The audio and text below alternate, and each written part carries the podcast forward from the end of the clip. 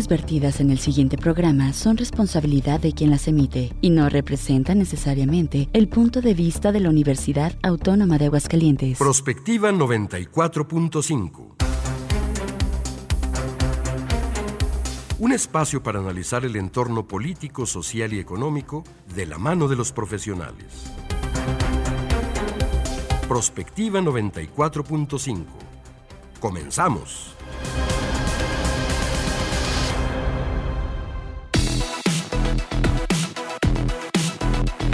Hola, muy buenos días. Bienvenidos a Prospectiva 94.5. Gracias a todos ustedes por estarnos acompañando. Gracias a la gente que sigue la sintonía de nuestra estación universitaria Radio UAA. Bienvenidos en UATV en el canal 26.2 en la transmisión en vivo en Facebook Live también Radio UAA.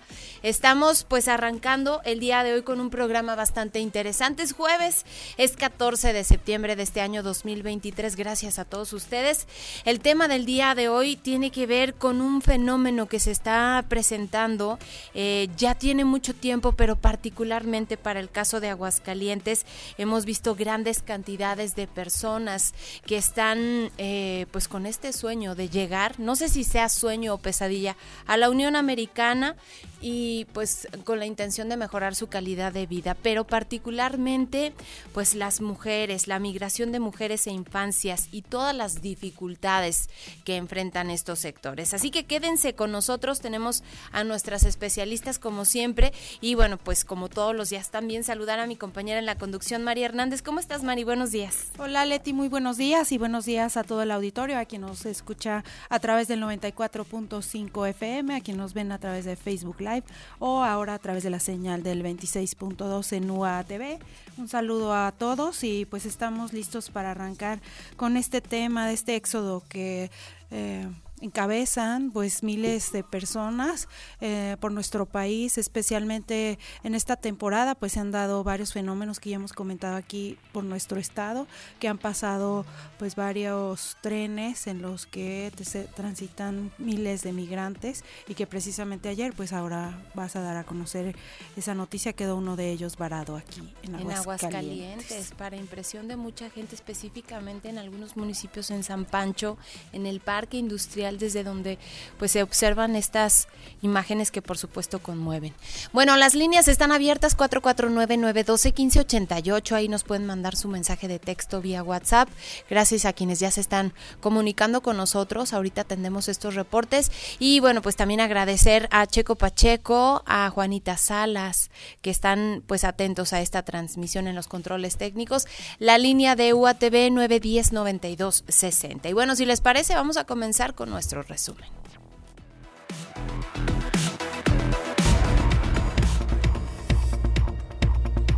Alrededor de mil migrantes que viajaban en un tren con destino a la frontera norte quedaron varados debido a una falla mecánica justamente de este tren en Aguascalientes, cerca, cerca de refugio de Peñuelas. Durante su estancia en la entidad fueron auxiliados por diversas dependencias federales y estatales, de acuerdo al delegado del Instituto Nacional de Migración, Ignacio Fraire Zúñiga. Entre ellos se encontraban familias enteras, adultos, niños, mujeres embarazadas, quienes recibieron comida, atención médica e hidratación. La mayoría de los migrantes, de acuerdo a este instituto, eran ciudadanos venezolanos, aproximadamente el 80% del total. También había personas procedentes de Honduras, Guatemala, El Salvador y también algunos de Ecuador. Son las personas que están transitando, que están pasando por esta vía. Se crearon tres tres vías en, pues ahora sí, en el cruce de Centroamérica a la Unión Americana y una de ellas está básicamente cooptada por el crimen organizado. Entonces, por eso estamos viendo estas escenas aquí en Aguascalientes.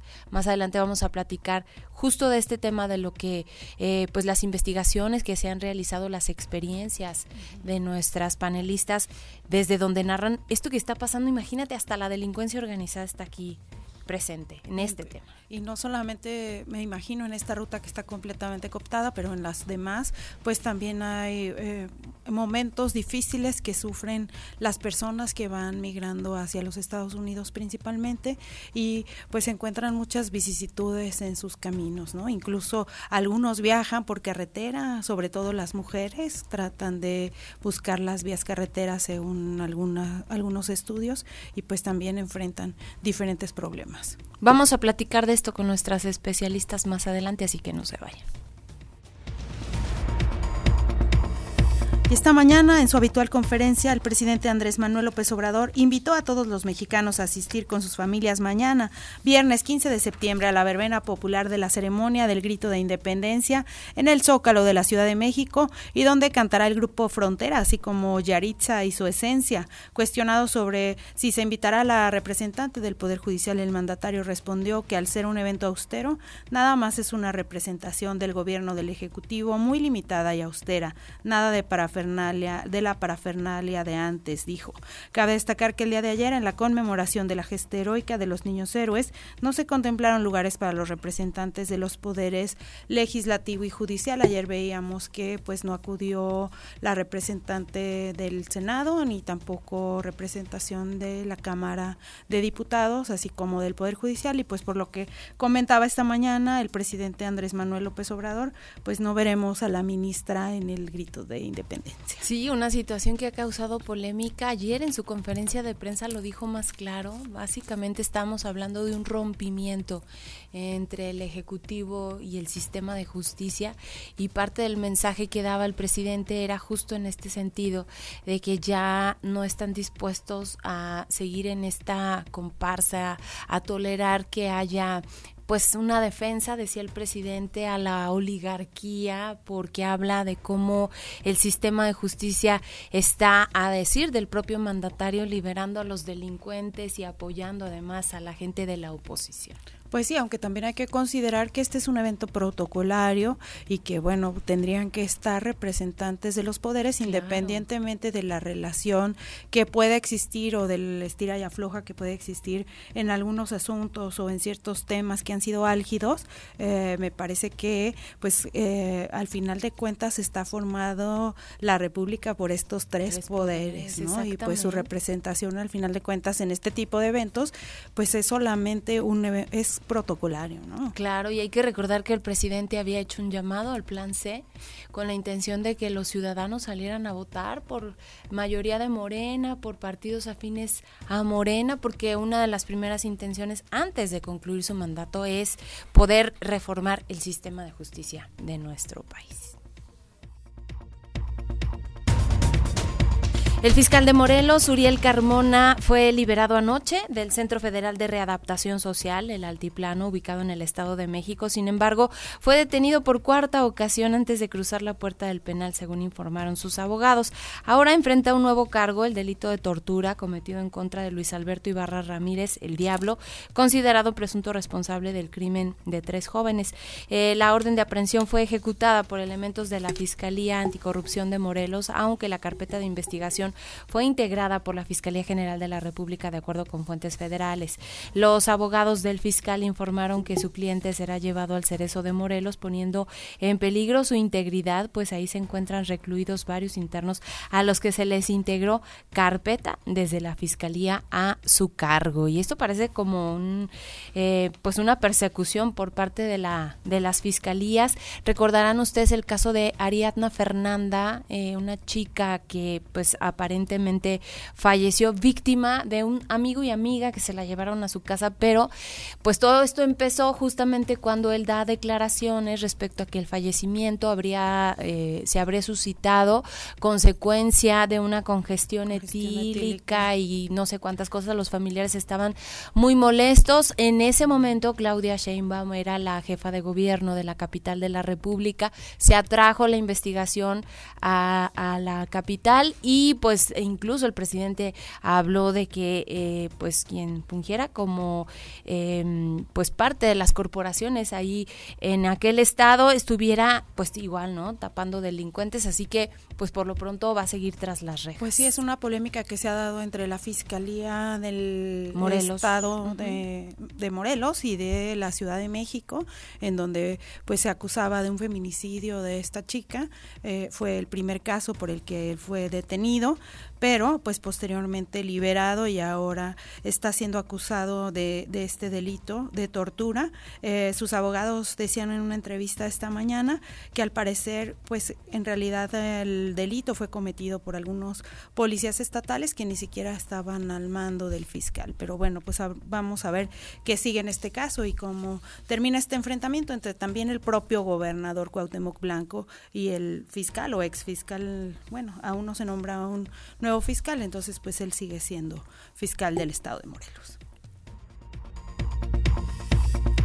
Y este jueves, Delfina Gómez, la maestra Delfina Gómez, tomará posesión de la gubernatura en el Estado de México. Será la primera vez que una mujer y algún representante de un partido diferente al PRI gobierna esta entidad que tiene 16.992.418 habitantes, de los cuales el 51.4% son mujeres y 48.6% son hombres. Sin embargo, su periodo constitucional comienza legalmente hasta el sábado 16 y gracias a un acuerdo de cortesía política con el gobernador Alfredo del Mazo, pues se realizará el evento simbólico de toma de protesta el día de hoy. Durante los dos días posteriores, que bueno, se tienen eventos importantes, asistirá como invitada de honor al grito de independencia con el actual gobernador Alfredo del Mazo y a la inauguración simbólica de un tramo del tren entre Ciudad de México y Toluca. Entre los invitados, obviamente, a esta toma de protesta estará el presidente Andrés Manuel López Obrador, que bueno, en parte el acuerdo fue precisamente para que el presidente pudiera asistir a esta toma de protesta, ya que luego vienen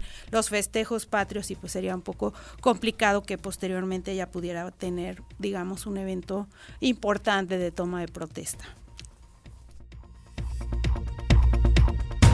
Y en temas internacionales, el líder de Corea del Norte, Kim Jong-un, y el presidente de Rusia, Vladimir Putin, se encontraron en el cosmódromo de Vostokny, en la región lejana oriental de Rusia. Ambos líderes llegaron al puerto espacial temprano este miércoles, después de lo cual Putin le dio una gira a Kim sobre, pues eh, ahora sí que en estas instalaciones, analistas occidentales especulan que los líderes estarían negociando un intercambio de armas norcoreanas necesarias para la continuación de la guerra en Ucrania a cambio de tecnología rusa para misiles nucleares. En la región, o más bien en la reunión, Kim Jong dijo, siempre apoyaremos las decisiones del presidente Putin y juntos estaremos luchando contra el imperialismo. Qué peligrosa esta reunión.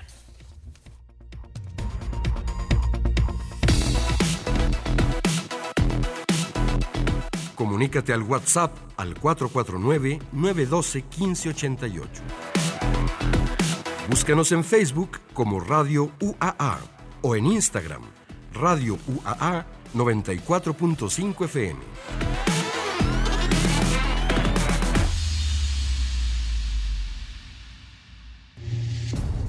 Orillados a salir por motivos de violencia, económicos o políticos, dejan sus lugares de origen como personas marginadas y al adentrarse en un nuevo país, este papel no cambia. Se mantienen invisibles para evitar conflictos con las autoridades o con grupos criminales. Sin embargo, son las mujeres migrantes un caso diferenciado, con riesgos latentes y particulares por su condición de mujer. Las restricciones políticas y consulares y los operativos de control de la frontera hicieron que la única solución para migrar fuera la clandestinidad, generalmente por los desiertos y de noche. Es sabido que migrantes se integran en los desiertos para llegar a los Estados Unidos, grupos compuestos de personas mayores, niños, niñas, hombres y mujeres, tienen que recorrer grandes distancias en condiciones climáticas extremas. Una vez en marcha, no se detienen. Hay casos en los que la mujer es abandonada a su suerte tras caer exhausta frente a sus hijos o esposo. Otras veces son ellas las que presencian la muerte de sus seres queridos. Pero el peligro para la mujer no acaba al cruzar la frontera. Durante unos días quedan recluidas en casas de seguridad, donde los coyotes polleros las obligan a hacer el aseo, la comida y son abusadas sexualmente por los traficantes. El secuestro de mujeres migrantes durante su trayecto es otro de los riesgos que pone en evidencia la violencia que viven. Las redes de trata de personas con falsas promesas de empleo engañan a mujeres que inician la travesía hacia un destino, pero en el trayecto son privadas de la libertad y obligadas a realizar trabajos forzados o a prostituirse. Sin embargo, la mujer migrante que ha sufrido abusos rara vez los denuncia, ya que puede entorpecer su viaje migratorio, cuando no ocurre que los responsables de ese abuso fueron policías o funcionarios públicos. México cuenta con un marco jurídico que protege los derechos humanos, así como con programas de atención a la población migrante. Sin embargo, se siguen presentando situaciones de abuso y discriminación que afecta principalmente al sector femenino. De ahí que sea importante detenerse a reflexionar de la mano de nuestros expertos en Prospectiva 94.5 sobre algunas de las posibles causas que ha provocado el fenómeno migratorio y en algunas manifestaciones de la problemática que este proceso ha generado, principalmente en el sector femenino.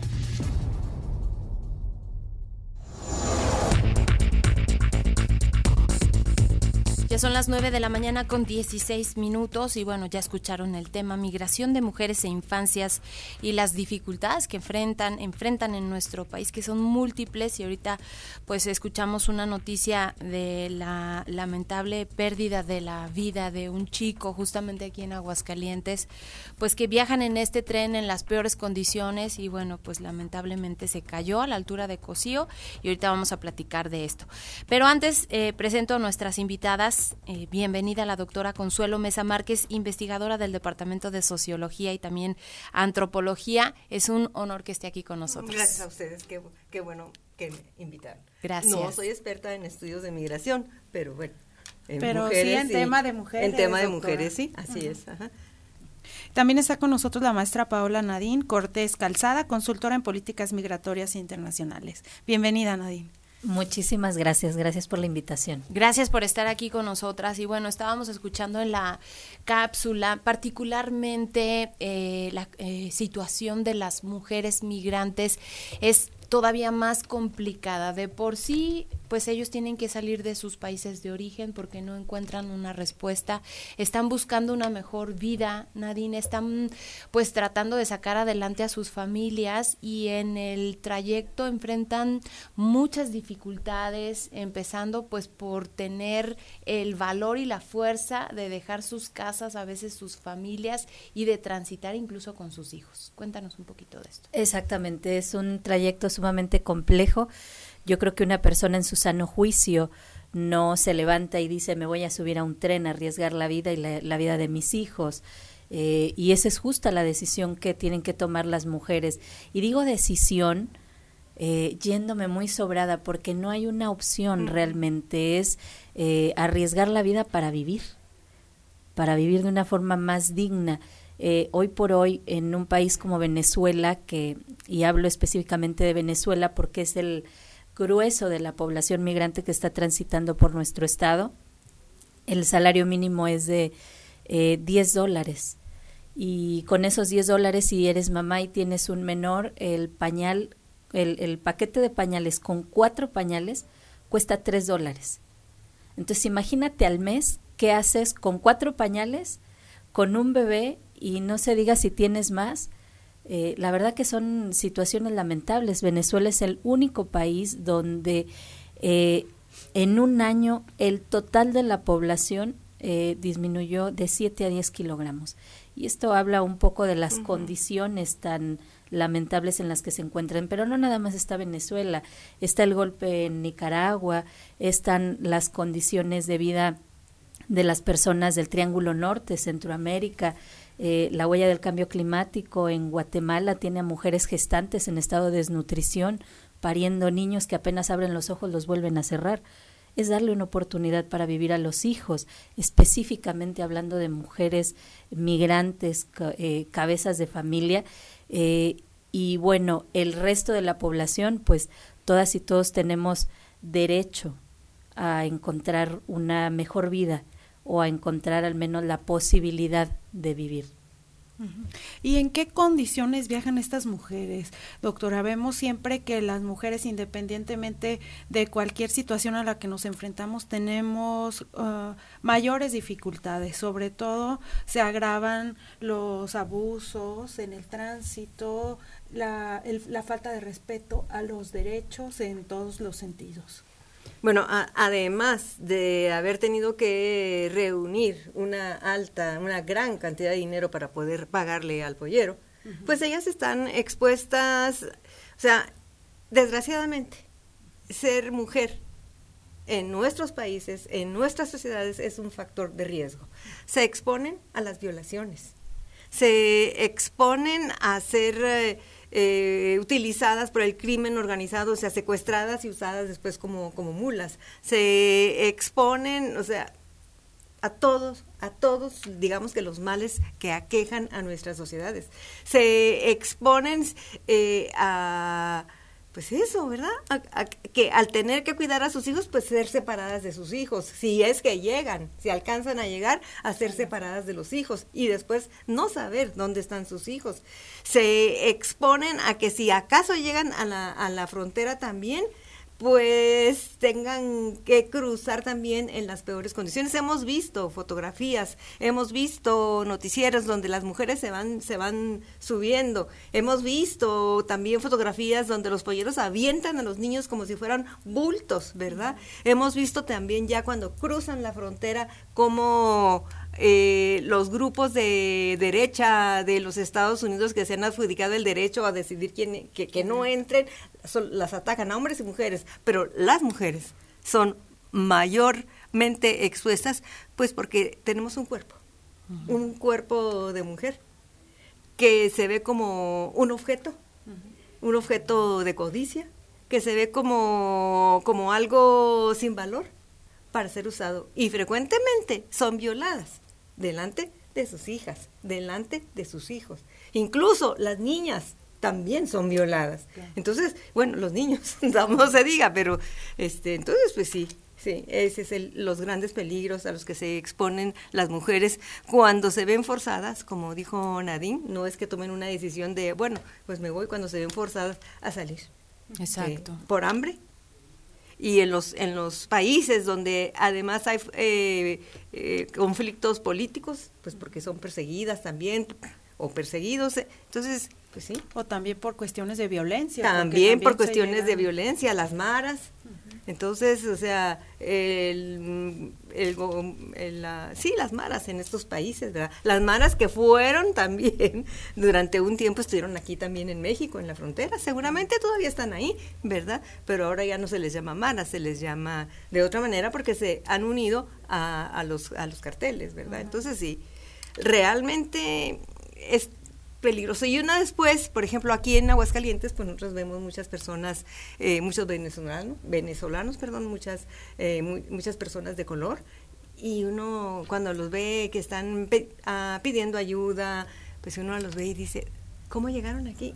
Y por todo lo que habrán tuvieron que pasar, pues, de hecho, pasar aquí. Tú hiciste un ejercicio, Nadine, a propósito, en este trabajo de investigación. Te fuiste a Centroamérica, hiciste el recorrido hacia México. Cuéntanos un poquito cómo te fue, cómo se manejan las mujeres, qué técnicas hacen, porque pues recuerdo que manejabas una estadística terrible, por ejemplo, de violaciones. Lo que tienen que hacer las mujeres para evitar ser violadas por un grupo de hombres. Cuéntanos todo esto. Sí, la verdad es que es tristísimo el panorama eh, y súper complejo. Efectivamente, el cuerpo de la mujer per se es ya sujeto de muchísimas vejaciones en países como el nuestro, como bien lo decía la, la, doctora, y eso es lamentable. O sea, que una persona, además de analizar y ver eh, salir de su casa, dejar sus afectos, su comunidad, eh, su todo, ¿no? Lo que te da identidad. Eh, ir y buscar una vacuna, una inyección anti-México, porque saben perfectamente que van a ser violadas, porque no es algo que se desconozca. Hay un estudio justamente por parte de la Organización Mundial de las Migraciones que dice que las mujeres, las personas saben los riesgos, los conocen y aún con ellos salen de sus comunidades porque vivir en las condiciones que están es todavía muchísimo más letal. Entonces, lo que yo pude ver en estas caravanas... ¿Tú a dónde te fuiste? Yo me fui a Guatemala. Me fui a Guatemala, estuve en Guatemala y después crucé por el río Suchiate. Como eh, migrante. Como migrante en una balsa, eh, justamente porque el, el, migrante... Eh, algo que comparte es que solamente confía en otro migrante. Entonces difícilmente se abren a contarte una experiencia eh, y hay muchísimos otros pequeños microdatos que únicamente si caminas los caminos de los migrantes te vas dando cuenta y los vas documentando. Y para mí es sumamente importante hacer este tipo de investigaciones como el tren, como las caravanas, como cruzar el río, porque creo que es la mejor forma de llegar y comunicarle y transmitirle a las demás personas, a la sociedad en general, para tratar de tender y tejer lazos de empatía, que es lo que está sucediendo hoy por hoy en México. Y respondiendo específicamente a tu pregunta, una situación atroz fue darme cuenta que además que yo sabía que se inyectaban estos anticonceptivos fuertísimos para poder transitar eh, esto las mujeres centroamericanas, las mujeres que ya cruzaron el Darién, ya vienen de violaciones, ya vienen de vejaciones, ya vienen de un sinfín de, de situaciones. Eh, buscan un cuidador. Yo creo que es algo específicamente de las mujeres que nunca le va a suceder a un hombre migrando. la mujer es la única que se da a la tarea llegando a un tren o a una caravana de buscar un cuidador, pero específicamente estos ejemplos se dan en los trenes, en la bestia. Llegan las personas, empiezan a ver y eligen uno y la decisión en su cabeza pasa, esto es, es documentado de una chica salvadoreña y ella pensó en ese momento, concéntrate, ¿qué prefieres, que te viole uno o que te violen varios? Bueno, que me viole uno nada más. Entonces, ese es el cuidador. La función del cuidador es esa. Yo tengo derecho sobre tu cuerpo eh, y trato de defenderte de, de, los demás.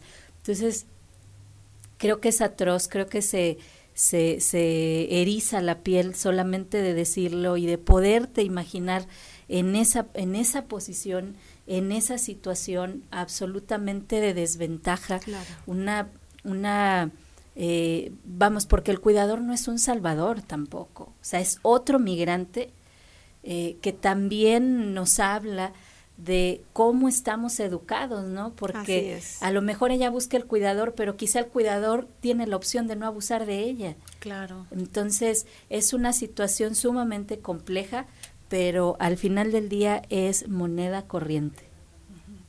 ¿Y qué pasa con las niñas, doctora? Porque no solamente eh, viajan mujeres, sino también niñas y ellas se exponen también a la trata de blancas, o sea, ser quitadas de las manos de sus madres y pues utilizadas por los grupos organizados. Sí, y el destino es este pues la, la trata de mujeres es tremenda, es tremenda, es, es horrible, porque eh, no se sabe pues en dónde va a terminar y cómo va a ir rodando y cómo va a ir siendo lastimada y cómo va a ir siendo violada y cómo tremendo y no hay opción. Eh, yo quiero regresarme a lo del cuidador. Sí. y quiero regresarme a cómo ha sido construida, a cómo han sido construidas las identidades femeninas y masculinas. Y a las mujeres, desde siempre se nos ha enseñado que las mujeres eh, requerimos del apoyo de un varón para poder salir adelante. Y entonces ahí se está repitiendo esa situación. Además de esto, de que me violen muchos, o sea, que nada más me viole este, pues nomás uno, ¿verdad? Claro, eso, eso sí quería regresarme, lo que a mí me evocó, eh, eso que tú señalaste. Pero regresando a lo de la trata de mujeres, yo, la, pues la experiencia que he tenido con esta, pues se limita a los programas que uno ve en televisión, a las series que una ve en televisión. Yo no me puedo imaginar lo que ese conjunto de niñas que las tienen hacinadas en una habitación, que, que están siendo utilizadas, que están, no me puedo imaginar cuál será el sentimiento de indefección, el sentimiento de minusvalía, la baja autoestima con la que van creciendo esas niñas. Y con todo eso, esos, ese cargamento, con todos esos símbolos que traen consigo, pues ¿cómo será su vida? Después, cuando lleguen a una edad en la que ya estén, en que sean mujeres, en que estén todas desgastadas y lastimadas. ¿Qué va a ser? Y en el mejor pues, de los casos, que haya un después. Que haya, sí, porque la más de las veces, este, pues no, no lo hace. Exacto. Y así, en esas condiciones, pues una se imagina, pues, pues ni modo, ¿verdad? Qué bueno. Qué bueno que murió y no hubo un después, porque cómo hubiera sido ese después. Pero eso es lo que uno se imagina. Yo soy fronteriza. Yo soy de Ciudad Juárez, Chihuahua. Yo estoy casada con un hombre guatemalteco. O sea que yo tengo una hija que es guatemalteca y mexicana y eh, ella está entre las dos fronteras. Lo comento esto porque desde que yo era niña, claro, de esto hace mucho tiempo, y mamá siempre, eh, cuando pasaban las personas, tocaban y, pedían una ayuda, mi mamá siempre identificaba cuáles eran migrantes. Y nos decía, salgan y denle una moneda, denle un plátano, de, denle algo, porque esos son migrantes. Entonces, desde niña a mí me, se me inculcó esa, esa posibilidad, ese deseo, o no, no deseo, no posibilidad, sino la empatía, hacia ese, a ese grupo de migrantes. Y entonces cuando yo los veo aquí en la ciudad, pues igual, ¿verdad? Si yo traigo algo, hay que apoyarlos. Ahorita vamos a platicar particularmente qué tan sensibles o no somos en la condición de estas personas. Son las 9 de la mañana con 31 minutos. Vamos a hacer una pausa. Los seguimos invitando para que participen con nosotros. 449-912-1588 y 910-9260 son las líneas a su disposición. Vamos al corte, regresamos con más del tema.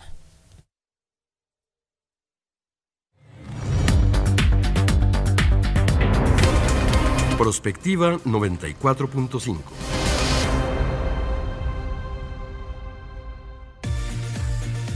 XHUAA 94.5 MHz de frecuencia modulada.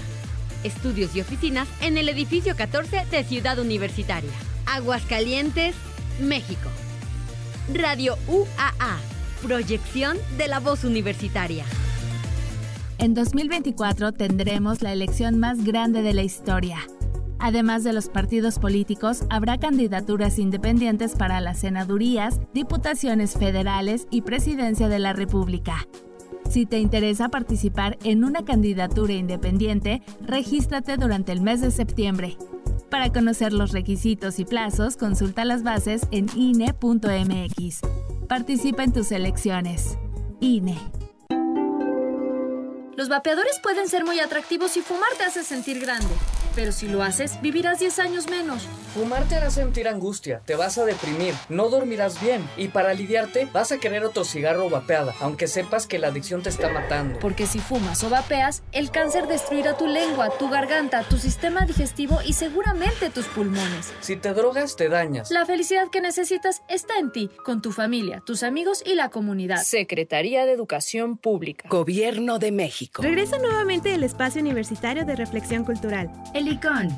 Todos los sábados a partir del 19 de agosto hasta el 25 de noviembre. En la Infoteca de Ciudad Universitaria. A las 11 de la mañana tienes una cita con nosotros. ¡No faltes! Síguenos en nuestras redes sociales, arroba cultura UAA. El Departamento de Difusión Cultural invita.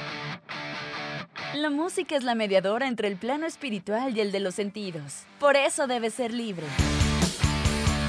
Independiente, de lunes a viernes a la una de la tarde, en Radio UAA.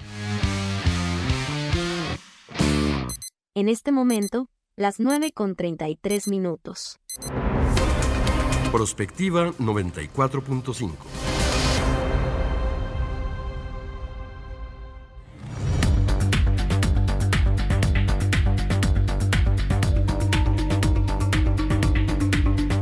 Ya son las 9 de la mañana con 34 minutos. Hay mucho que decir del tema.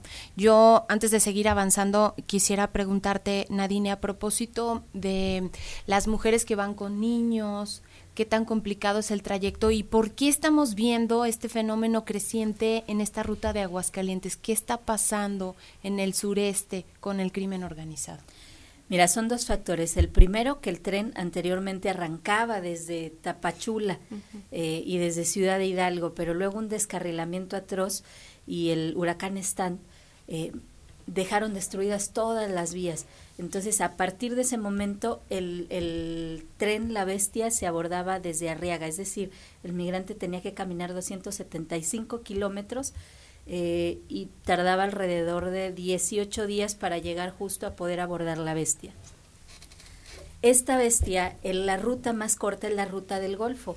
La ruta del Golfo eh, atraviesa Veracruz y te lleva justamente al área de Matamoros. Sin embargo, esta ruta está absolutamente tomada y disputada en este momento por el crimen organizado. El cártel Jalisco Nueva Generación está queriendo entrar en esta zona y entonces hay un fuego cruzado del cual los migrantes fueron víctimas muchísimas eh, ocasiones. Si nos fijamos, hoy por hoy es moneda corriente escuchar, rescataron o encontraron un tráiler con migrantes en las inmediaciones de Veracruz y Puebla. Es moneda corriente. El migrante que trae dinero paga un coyote, un pollero, un traficante, propiamente dicho, y se los llevan por la ruta que antes los coyotes eran coyotes digamos un, miembro de la comunidad que hacía las veces de coyote y que ahora los coyotes pues son el crimen organizado. exactamente. bueno esta ruta ahora únicamente la transitan quienes tienen posibilidades y recursos aunque los dejen a su suerte. ¿Qué está sucediendo con el migrante empobrecido? El migrante más pobre es el que está en los lomos de la bestia. El migrante más pobre es el que busca las rutas más inhóspitas, las más peligrosas, porque no tiene posibilidades de dar una mordida, de este, estar ahí sobornando para que le permitan pasar o para que no lo detengan o no lo regresen.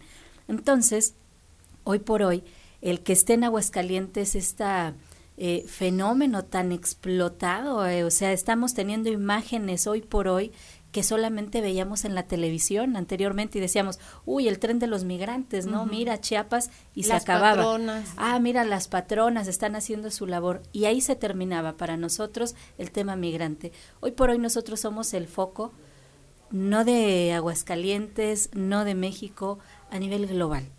A nivel global estamos siendo un foco, la ruta Irapuato-Torreón es la más transitada de México Ahora, es la más transitada de México. Recordemos que el país más transitado por migrantes es, México.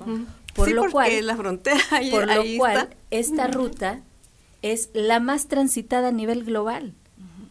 Es la más transitada a nivel global. Esto es para que dimensionemos dónde estamos parados. Y es más transitada a pesar de que ayer llegaron a Italia 110 embarcaciones. Son el 10% de lo que nosotros vemos. Esa es la dimensión del fenómeno migratorio hoy por hoy en nuestra entidad y en esta ruta migrante. Por eso se están viniendo para acá. Primero, porque el tren allá está absolutamente tomado. Yo estuve con las patronas eh, haciendo un ejercicio en el mes de julio, solo, solo. Las patronas están haciendo nada. ¿Por qué? No por ellas, sino porque el tren no está llevando migrantes. Segundo, ahora, ¿a dónde se vienen? A la ruta centro hay un, hay un centro eh, ferroviario en Ciudad de México denominado Lecherías. Ahí se juntan todos los migrantes y empiezan a tomar sus rutas. Entendamos que tenemos cinco rutas diferentes en el país. La ruta central desemboca en Ciudad Juárez o en Monterrey. ¿sí? Entonces, desde Ciudad de México, Ciudad de México, Querétaro, Irapuato, Aguascalientes y así hasta Torreón en Torreón se divide el tren en dos vías, en dos rutas. Una llega a Monterrey, la otra llega a Ciudad Juárez. Entonces, esa es la ruta más transitada del país. Está siendo la ruta más conflictuada en torno a las migraciones del país, pero no solo del país. El día de ayer estuvimos hablando en el financiero de esta alerta global emitida por la ONU, donde nos están diciendo la frontera México-Estados Unidos es la ruta terrestre más peligrosa del planeta. Nosotros somos parte de, así que Aguascalientes no se puede quedar al margen y no podemos seguir viendo este fenómeno como algo ajeno, porque es parte ya de lo cotidiano. Mientras nosotras estamos hablando, hay más de mil personas varadas en una comunidad de nuestro estado, en Los Arellano. ¿Cómo están sobreviviendo? No tenemos idea. Hay alrededor de 150 menores. Eh, las autoridades activan protocolos, y digo protocolos quedando grande el concepto, porque un protocolo es una es un ensamble como un reloj, ¿no? Todo funciona perfectamente para ahorrar recursos, tiempos, personas, esfuerzos. Sin embargo, nosotros, por no tener esos protocolos como entidad, estamos triplicando todo, esfuerzos, recursos y también triplicando el riesgo al que estamos exponiendo al migrante, que si bien nosotros no lo subimos a la bestia, tampoco podemos quedar ajenos, porque a los mexicanos tampoco nadie los puso en el desierto de Arizona. Y Border Patrol los está rescatando, porque a los mexicanos tampoco nadie los pone, y vaya que mexicanos somos la segunda diáspora a nivel global más nutrida. ¿Qué quiere decir? Que los que pasan por, por aquí, por nuestra tierra, no son nada en comparación de la cantidad de mexicanos viviendo en Estados Unidos. Entonces, creo que es importante dimensionar, pero también es importante entender que no somos ajenos por ninguna circunstancia y que las personas más vulneradas son efectivamente los menores y las mujeres. Las niñas adolescentes, cuando hemos ido a asistir a pie de vía, nos piden pañales. Me dicen, ¿tienes pañales? Sí. ¿Cuántos años tiene tu hermanito o tu hermanita? No son para mí. Y eso es algo que lo digo con, con toda la humildad del mundo, pero con tantos años de investigación. A mí me acaba de pasar hace dos semanas y me rompió porque dije, ¿cómo es posible que una niña se ve en la necesidad de ponerse un pañal porque no puede ir a hacer del baño sin ser sujeta de, de que la violenten Sin ser objeto. Exacto. Ahora bien. Sí, porque sujeta implica una decisión, pero el objeto es el que... Eh, sí, totalmente. ¿Qué tanto estamos hablando de todo lo que tú nos platicas sobre mucho apoyo de la sociedad civil sobre todo? Pero qué tanto un país que es tan transitado por migrantes y que además se ha convertido de alguna manera en el muro de Estados Unidos para para evitar el paso de inmigrantes, tiene las políticas públicas adecuadas para atender a todas estas personas que transitan por su territorio y que tengan apoyo humanitario, atención médica, etcétera. Pues yo creo que no las tiene. Si las tuviera, no hubiese pasado lo que pasó en Ciudad Juárez, ese incendio en la estación migratoria. Yo, de hecho, cada vez que escucho, rescataron a un conjunto, a un grupo de migrantes de tantas personas, que si en un autobús, que si en un tráiler, que si aquí, que si allá, ahorita, eh, todos estos migrantes que están en los trenes, y bueno, digo, ¿y el rescataron qué implica? que los van a recoger y los van a regresar. No, el rescataron es un juego básicamente de palabras, eh, utilizadas por el Instituto Nacional de Migración para cubrir y suplir sea, lo que están haciendo ellos es tratar de, la, redignificar la institución a un costo muy elevado. Uno de ellos es decir, rescatamos, presentamos, no dicen voy a deportar, dicen presento ante la autoridad para que sea una persona sujeta a un procedimiento administrativo inexistente. Claro, porque lo que se ve es que están subiendo autobuses donde los van a regresar. Y te lo digo así, en Veracruz, en el mes de junio, cuando estuve con las patronas, junio-julio, una mujer dio a luz en medio de un autobús sobrecargado, porque un autobús tiene para 70 personas, más o menos la capacidad, y llevaba 120 migrantes. No es que los llevaba un traficante, los llevaba migraciones. Esta mujer estaba embarazada, empieza a sentir los dolores del parto, se levanta, pide ayuda, nadie la auxilia porque están hacinados, se recuesta sobre el piso del autobús hacia el fondo donde están los sanitarios y sola da luz, sola. La bebé salió disparada, Marisol salió disparada por debajo de los asientos. Ella la levanta como puede, la empieza a jalar como puede y la trae y la ve toda llena de barro. Y está toda llena de barro porque estas personas habían caminado dos horas antes de subirse a un, eh, a un camión donde los había abandonado un pollero. Antes de subir al camión caminan dos horas, están todos llenos de barro. La nena, cuando va en el, en, cuando nace en este autobús, pues obviamente al rodar pasa esto. ¿Qué sucede? Yo digo, la experiencia puede quedar ahí, pero seamos más quisquillosos y minuciosos. ¿Quién le cortó el cordón umbilical? ¿Con qué? Ella sola, con una gilet. Mm. Que alguien mal le lanzó y que alguien se apiadó y le envió un suéter. Son personas que ya están en una psicosis tan elevada y son migrantes, no de una vez, de tres o cuatro veces, porque la autoridad migratoria es estéril en este momento en este país.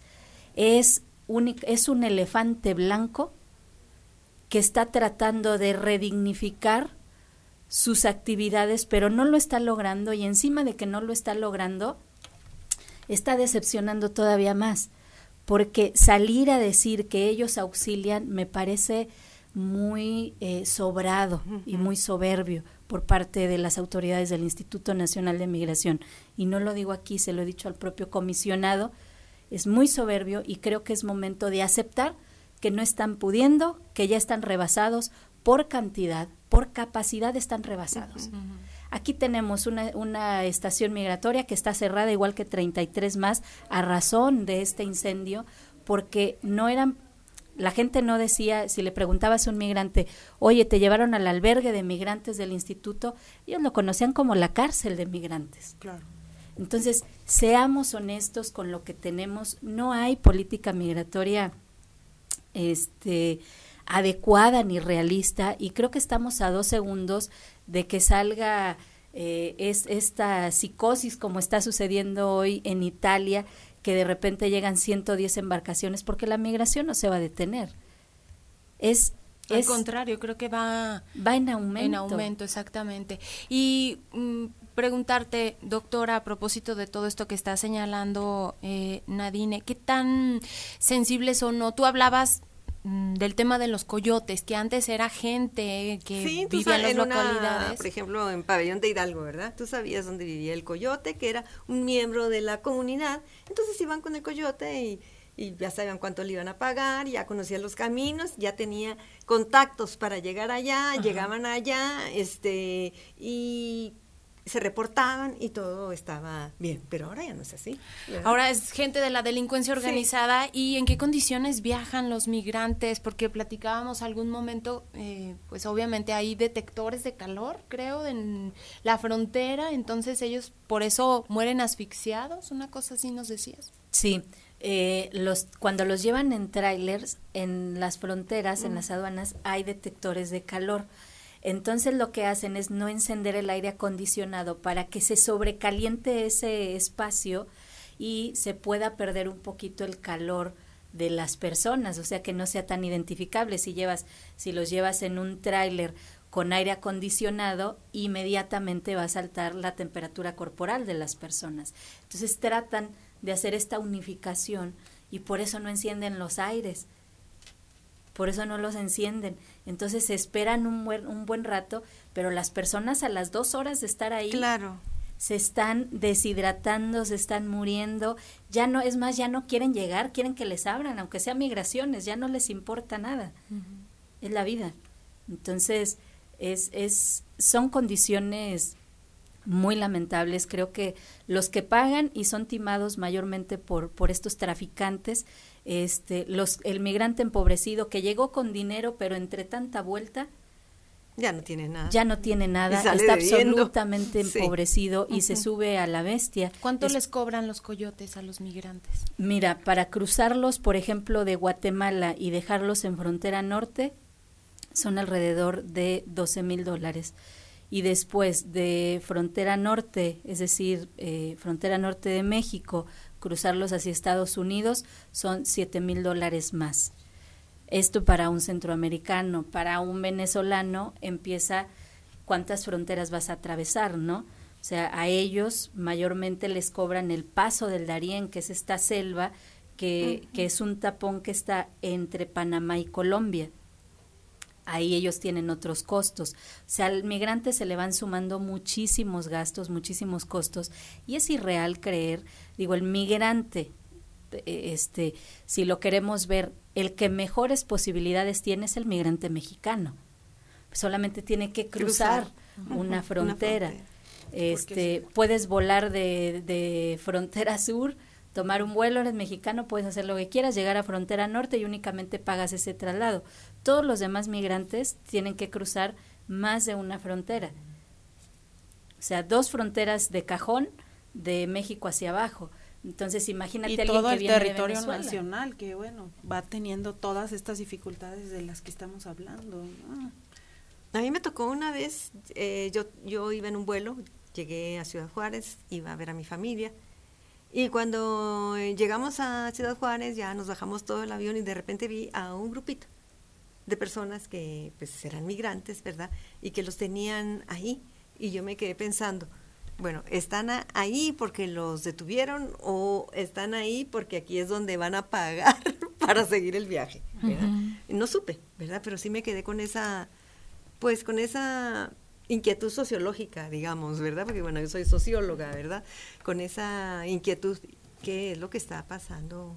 ¿Qué es lo que está pasando aquí? ¿verdad? ¿Y si había seguridad pública, estaban ahí por parte de migración y si no, estaban ahí por parte de un traficante. Al migrante que, que van a retornar, generalmente no lo sacan por las vías que un turista. Okay, entonces... Siempre es por las partes traseras, siempre es de madrugada, siempre es en esta actividad tan tan eh, opaca, ¿no? Eh, este actuar opaco de las instituciones tiene que ser de madrugada, tiene que ser por atrás, tiene que ser, o sea, todos estos protocolos que de repente son un poco insensibles, un, poco bastante insensibles, porque es tratar y seguir señalando a las personas como ciudadanos de segunda clase. por no tener un documento, cuando en México no está penalizado eh, no tener un documento este, migratorio. Entonces, eh, no está penalizado, esta, esta práctica muere en el 98, esta, esta tipificación queda obsoleta en el 98 porque anteriormente sí lo teníamos como un delito. Sin embargo, dentro de las instituciones se quedaron las, las mismas personas. Ese es el problema. Ejerciendo una ley y luego la otra. Entonces, la ley es garantista es una de las mejores leyes a nivel global, es, es una réplica de la ley de migraciones de Argentina que es súper garantista. La única diferencia es que dentro de las instituciones es la misma gente, con el mismo chip, con los mismos prejuicios y con las mismas... Eh, no sé cómo decirlo, pero las mismas costumbres eh, del trato al migrante. Exactamente, con la misma, corrupción. Y eso es lo que sucede, ¿no? Tenías un, eh, en San Pedro Tapanatepec hicieron, parece un campo de concentración entre, las entre la sierra, donde llegaban a los migrantes, les recorrieron la frontera desde Ciudad de Hidalgo hasta Oaxaca, casi básicamente, en San Pedro Tapanatepec. Hasta allá les iban a dar el documento para que pudieran transitar por México, porque en 2018 nuestro, nuestro presidente, siendo eh, presidente electo, salió y de un discurso de que iba a aceptar a las personas migrantes, que aquí no se les iba a señalar, que se les iba a dar un documento para que trabajen. Y eso, si lo digo yo, quizá pasa desapercibido, pero si lo dice un mandatario, está fomentando el crecimiento de flujos migratorios. Se desató. Ahí llegaron caravanas. No sé si recuerdan que una de estas grandes caravanas fue básicamente la primera hasta fue siendo televisada todo el camino claro, todo el recorrido porque nosotros la incentivamos porque les dijimos que iban a pasar como Pedro por su casa y no había problema y que aquí los queríamos.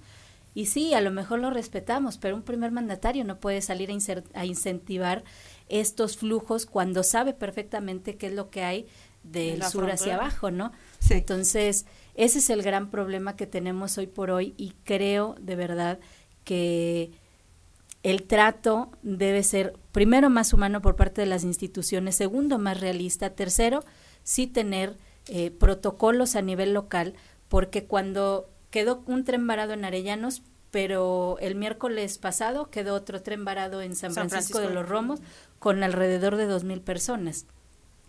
¿Quién te asegura que están siendo asistidas?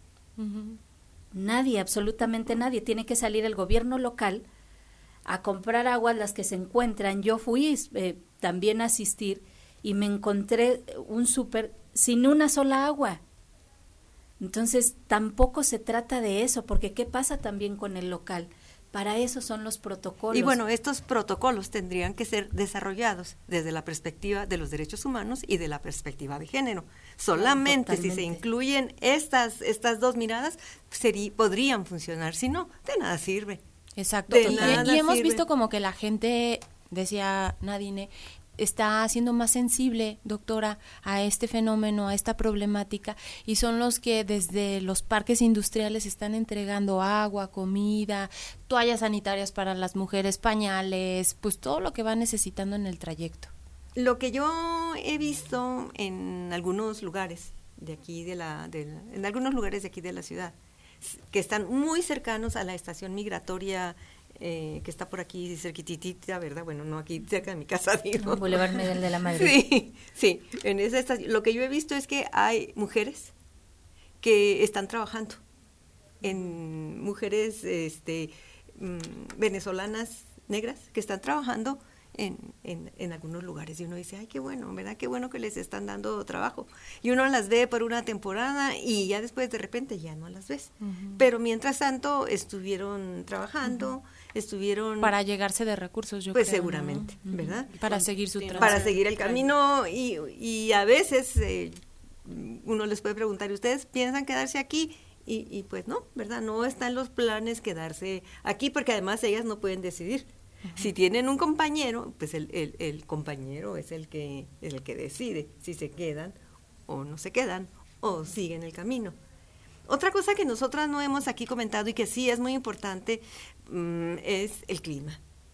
El clima que, por ejemplo, en Ciudad Juárez, Chihuahua, bueno, en Monterrey también, pero más en Ciudad, es sumamente extremoso. Cuando hace calor es un calor, y en el desierto, ¿verdad? Es un calor infernal. Y cuando hace frío es un frío insoportable. Entonces, es todos estos migrantes que uno los ve a veces, uno los ve en, en, Ciudad Juárez, cerca del puente, así decimos nosotros, ¿verdad? En sus carpas uno dice, híjole, con este frío, con este calor, con estos climas tan extremosos, eso también les, les afecta. Físicas. claro. Pero no solo eso, o sea, eso ya llegando a frontera, todo el trayecto, ir en los lomos de la bestia, yo creo que si ustedes se dan una vuelta a las vías van a encontrar muchos cartones ahí tirados.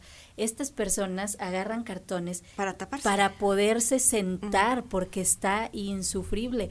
Encima, como suben al tren metalero o bolichero, como ellos lo llaman, los que trasladan estas bolitas que parecen uvas de metal, tienen este plomo los niños van aspirando esto todo el camino. Ha habido niños, por ejemplo, tengo ahorita una niña que está en Nueva York, que cruzó, que se fue en el tren junto con sus abuelos y su papá y sus otros dos hermanitos.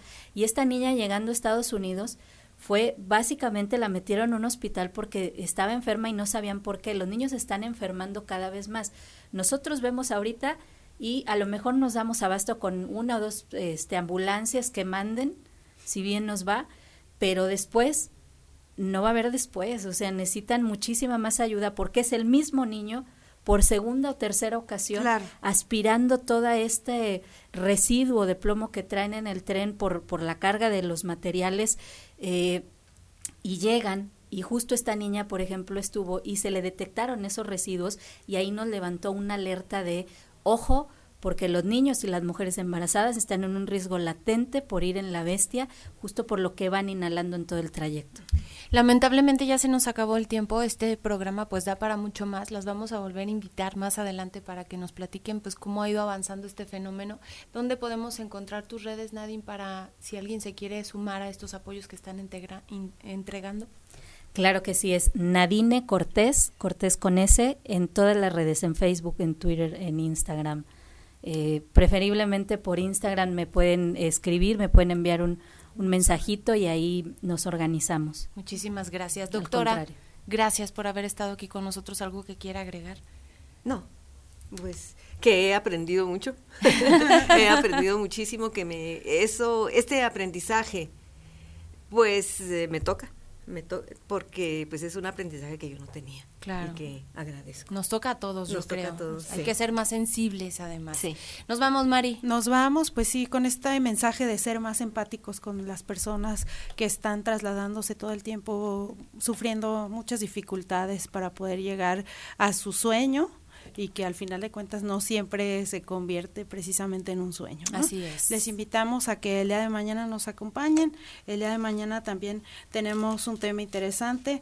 Vamos a hablar de el embarazo adolescente. El embarazo en adolescentes. Que Aguascalientes es. uno de los lugares con el más más índice más índice, sí. Vamos a platicar de esto el día de mañana, los esperamos a través de la señal de nuestros medios universitarios a las 9 gracias al equipo de producción. Nos vemos mañana.